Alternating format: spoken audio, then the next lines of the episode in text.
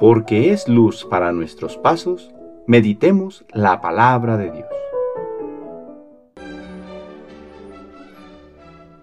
Del Santo Evangelio según San Juan capítulo 12 versículos del 24 al 26. En aquel tiempo Jesús dijo a sus discípulos, Yo les aseguro que si el grano de trigo sembrado en la tierra no muere, queda infecundo, pero si muere, producirá mucho fruto. El que se ama a sí mismo se pierde, el que se aborrece a sí mismo en este mundo se asegura para la vida eterna. El que quiera servirme, que me siga, para que donde yo esté, también esté mi servidor. El que me sirve será honrado por mi Padre. Palabra del Señor.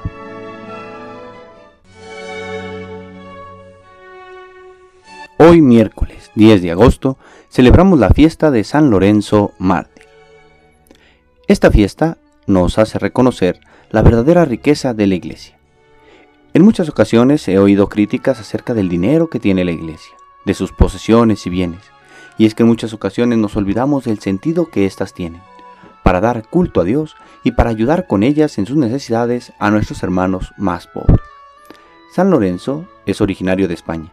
Nació en la primera mitad del siglo III y siendo diácono estuvo al servicio del Papa Sixto II, que fue asesinado el 6 de agosto, y Lorenzo días después.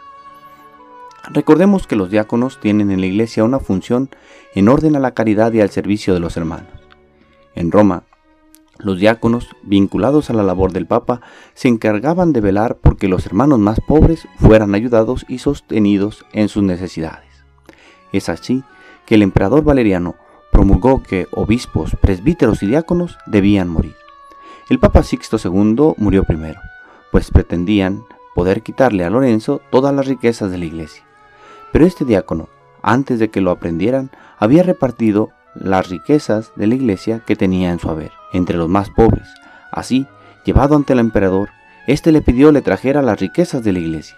Lorenzo juntó a un grupo de hombres y mujeres pobres y le dijo, aquí está la riqueza de la iglesia, lo cual trajo como consecuencia la muerte, y fue puesto a quemar en una parrilla.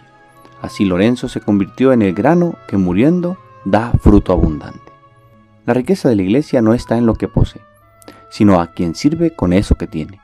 Le pedimos a Dios nos dé un corazón sensato, que descubra que la verdadera riqueza no está en los bienes que se poseen, sino en el servicio que con ellos podemos hacer a Dios y a los demás. La riqueza de la iglesia son los pobres, y Dios nos llama a servirlo en ellos. Padre, ayúdanos a no perder el sentido de nuestra vida, que como Lorenzo sepamos siempre descubrir que la verdadera riqueza está en servirte a ti y por ti a los hermanos. El Señor esté con ustedes. La bendición de Dios Todopoderoso, Padre, Hijo y Espíritu Santo, descienda sobre ustedes y les acompañe siempre. Que tengan buen día.